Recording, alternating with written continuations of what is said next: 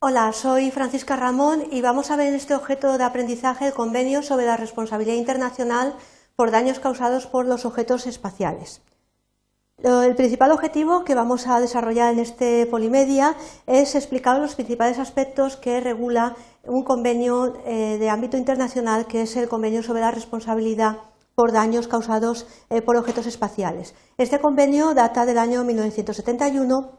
y la finalidad es que podáis entender eh, un poco mejor los preceptos. Tenemos que tener en cuenta que para llegar a este objetivo vamos a desarrollar los siguientes contenidos que tenéis a continuación. Vamos a ver cuál es el fundamento de este convenio internacional, las principales definiciones que se utilizan para que sepáis a qué aspectos es aplicable y luego vamos a ver todo lo relacionado con el aspecto de daños. Vamos a tratar la responsabilidad del estado de lanzamiento, luego cuál es el daño causado fuera de la superficie de la Tierra por un objeto de otro estado de lanzamiento. Veremos cómo funciona eh, la responsabilidad de tipo solidaria que se contempla en este convenio.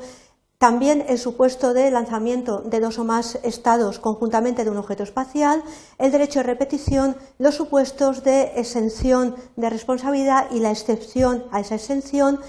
cuando no se aplica el convenio cómo se puede reclamar eh, lo que es la tramitación a través de la vía diplomática y, por último, el plazo para que se puedan reclamar los eh, daños, es decir, la responsabilidad por daños y perjuicios. Bien, tenemos que partir del principal documento de ámbito internacional que es aplicable al derecho espacial, que es el Tratado del Espacio del año 1967. Este documento ya eh, indicaba que se tenía que elaborar un eh, texto concreto eh, precisamente a la Comisión de Naciones Unidas eh, sobre el tema de la responsabilidad por daños y perjuicios. Se establecía que se tenía que establecer un,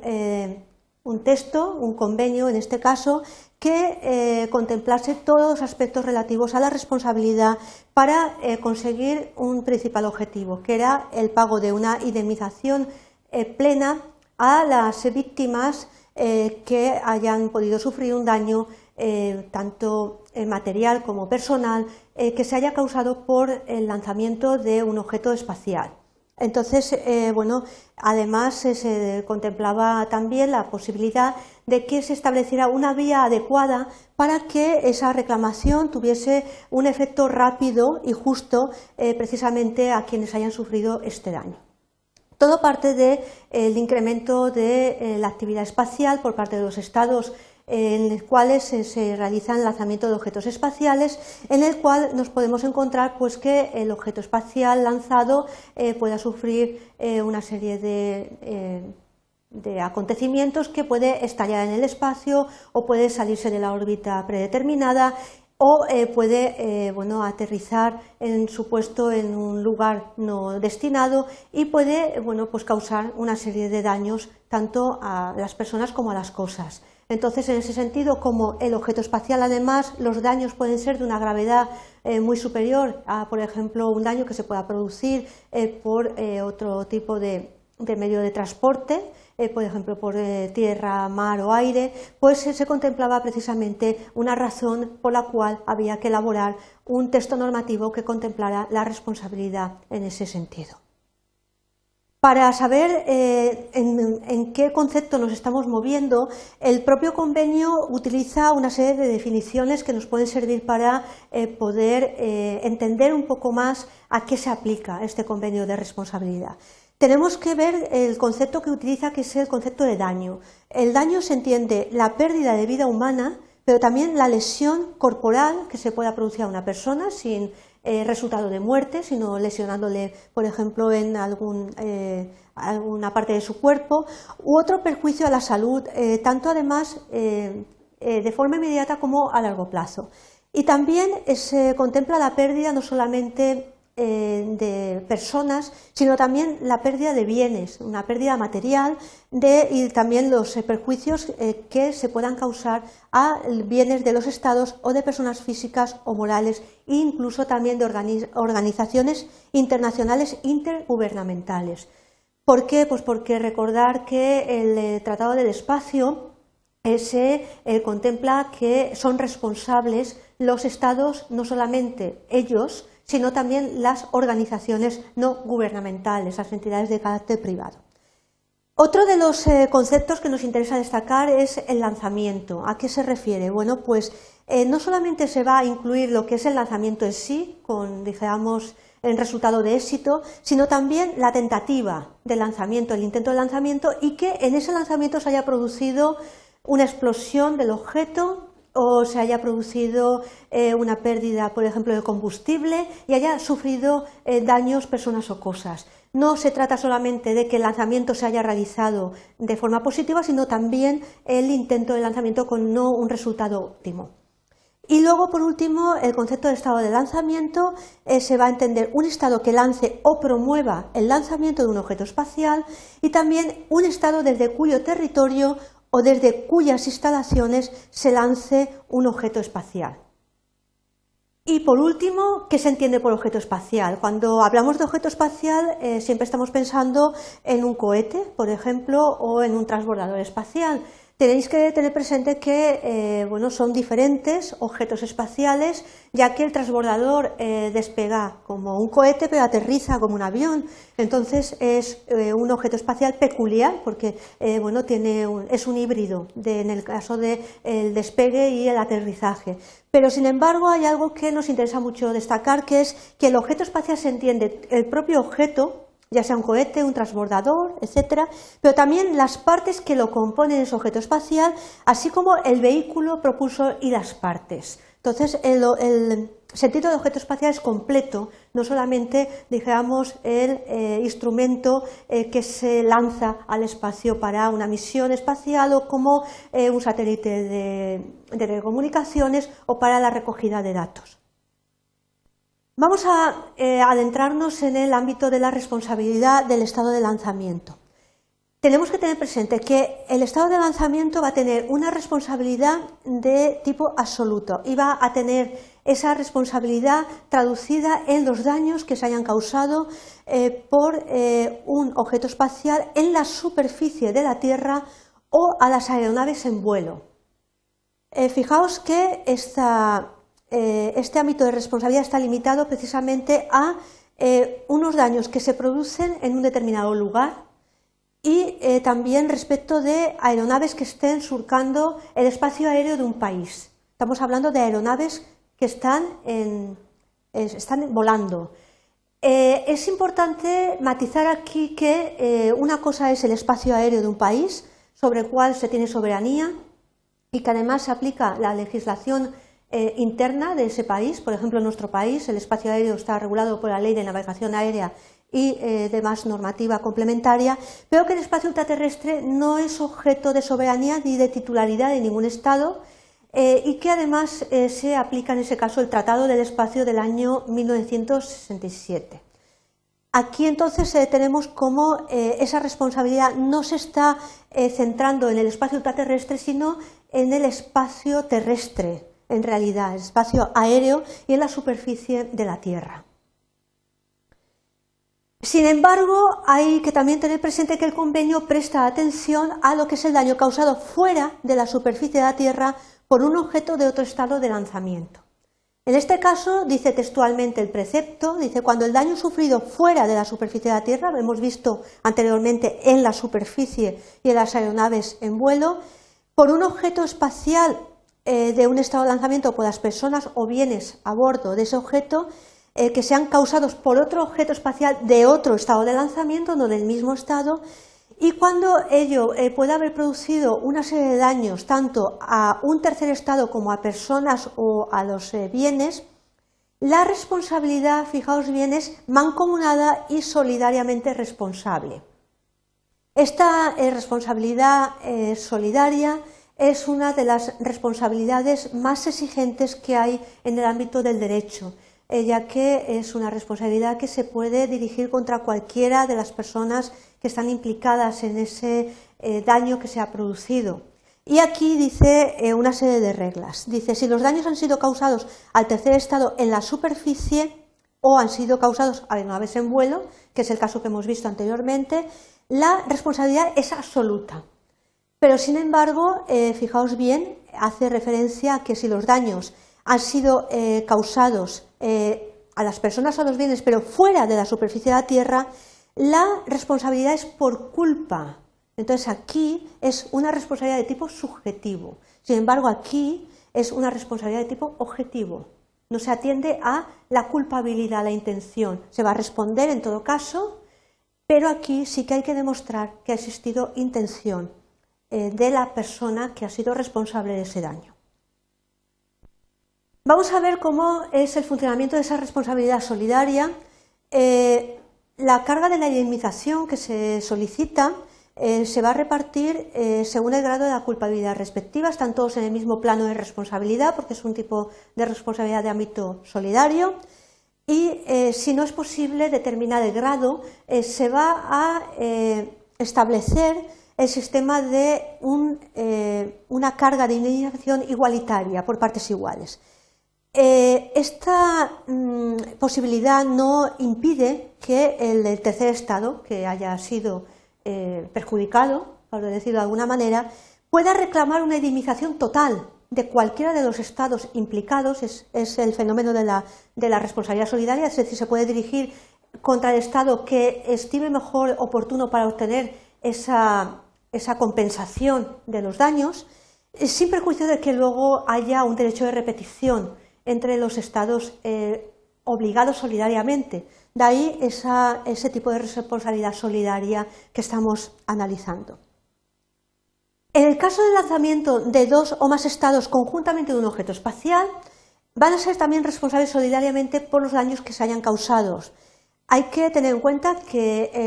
el estado desde el cual el territorio o la instalación se lance se considera como participante en el lanzamiento conjunto. Entonces aquí tenemos otra vertiente de esa responsabilidad que hemos estado analizando y eh, por último vamos a hacer referencia a ese derecho, de repetición. Es decir, el estado de lanzamiento, como es responsable solidario, habrá pagado esos, esos daños, es decir, esa responsabilidad la habrá asumido, pero luego tiene derecho de repetir contra el otro Estado que también era responsable. Lo único es que el tercer Estado se ha dirigido contra él y eh, ha, eh, bueno, ha hecho mm, el pago de la indemnización de daños y perjuicios, pero luego va a poder eh, repetir por la parte que al otro Estado le correspondía. Entonces, el demandante lo que le interesa es que le resalzan los daños y perjuicios que se le han causado, pero luego el Estado que los ha resarcido sí que va a poder ir contra el otro Estado para repetir por la parte que le correspondía. Entonces, eh, se pueden además concertar acuerdos entre la distribución eh, respecto de cuál es la, carga financiera que se ha establecido entre ambos,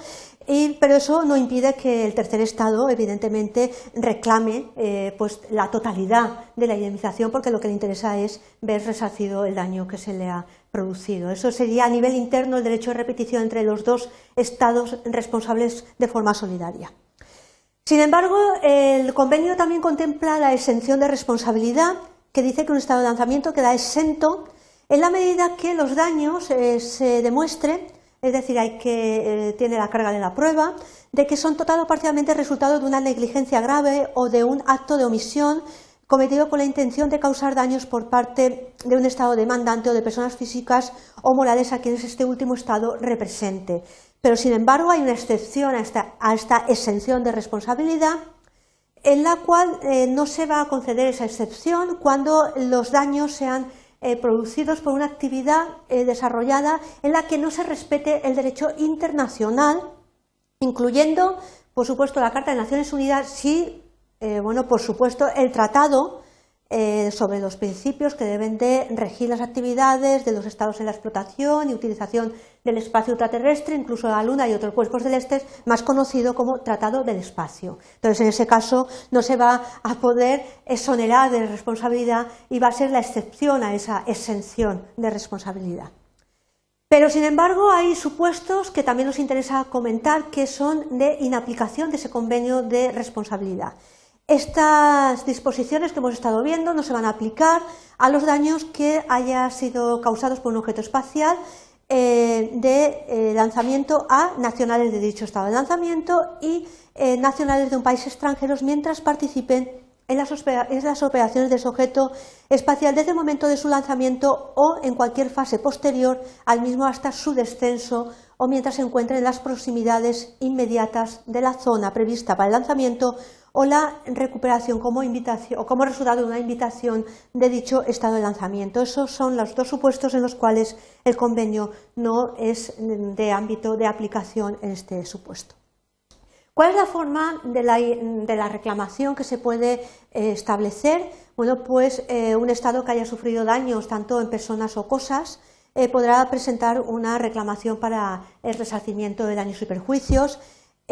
Si un Estado de la nacionalidad de las personas afectadas no lo ha presentado, es este supuesto que tenéis aquí,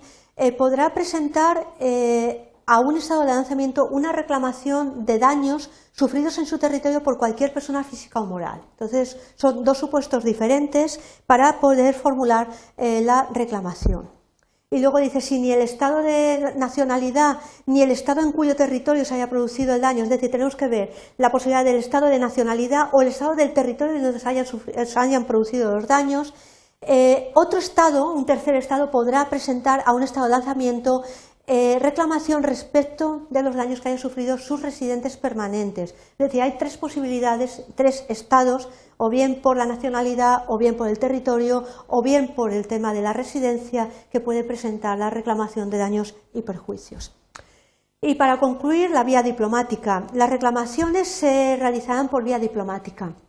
Cuando no hayan relaciones diplomáticas entre el estado de, bueno, entre ese estado y el de lanzamiento, podrá otro estado eh, hacerlo eh, siempre que represente eh, una serie de intereses conforme al convenio de responsabilidad. También se puede reclamar a través del conducto del secretario nacional, general de Naciones Unidas siempre que el estado demandante y el estado de lanzamiento, fijaos bien que siempre se está haciendo referencia al estado de lanzamiento, sean ambos eh, miembros de Naciones Unidas. Entonces eh, tenéis la vía diplomática, un tercer Estado y también a través del Secretario General de Naciones Unidas para establecer la reclamación. El plazo, algo que es importante saber, que no se tiene toda la vida para reclamar, sino que eh, esta reclamación será un año a contar de la fecha en que se produzcan los daños o en que se haya identificado el estado de lanzamiento que sea responsable de los daños que se hayan producido.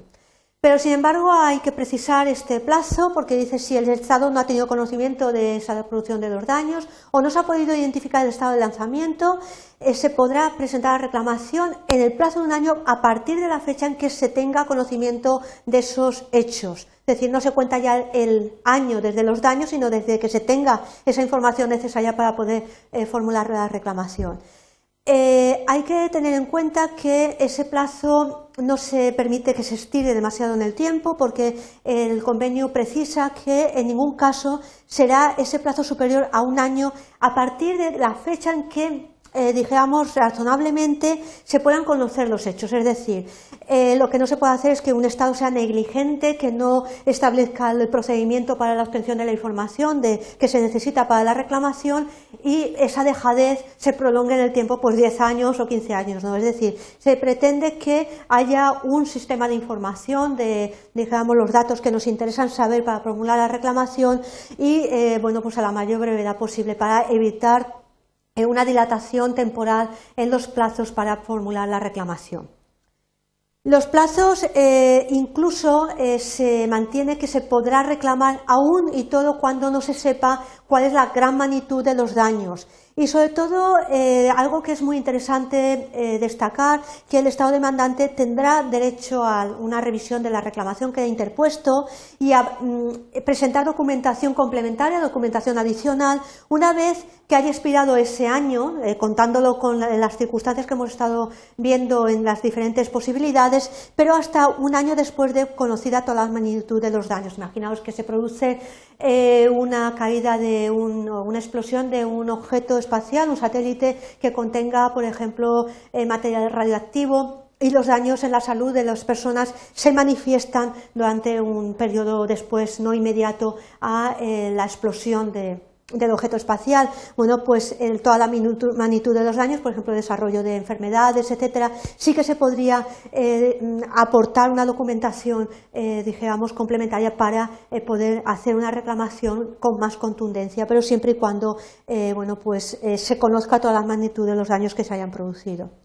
Bueno, para concluir, hemos visto muchas cosas en este objeto de aprendizaje. Eh, pero nos hemos detenido en los principales aspectos. Nos hemos eh, también centrado en el ámbito de la responsabilidad, recordar objetos eh, que hayan causado daños en la superficie, objetos que lo hayan producido fuera de la superficie, el tema de qué Estado eh, reclama, cuál es la forma de la responsabilidad, una responsabilidad solidaria, el derecho de repetición, porque una cosa es la responsabilidad, dijéramos, externa y luego la responsabilidad interna entre los Estados responsables. El, eh, el Estado perjudicado puede reclamar toda la responsabilidad completa a uno de ellos y luego ya entre los Estados responsables solidariamente entre sí pueden establecer un derecho de repetición. Y sobre todo nos hemos también centrado en los plazos y en la forma que se tiene para poder reclamar. Algo que resulta interesante es saber pues, si nos encontramos algún día en una situación similar. Gracias.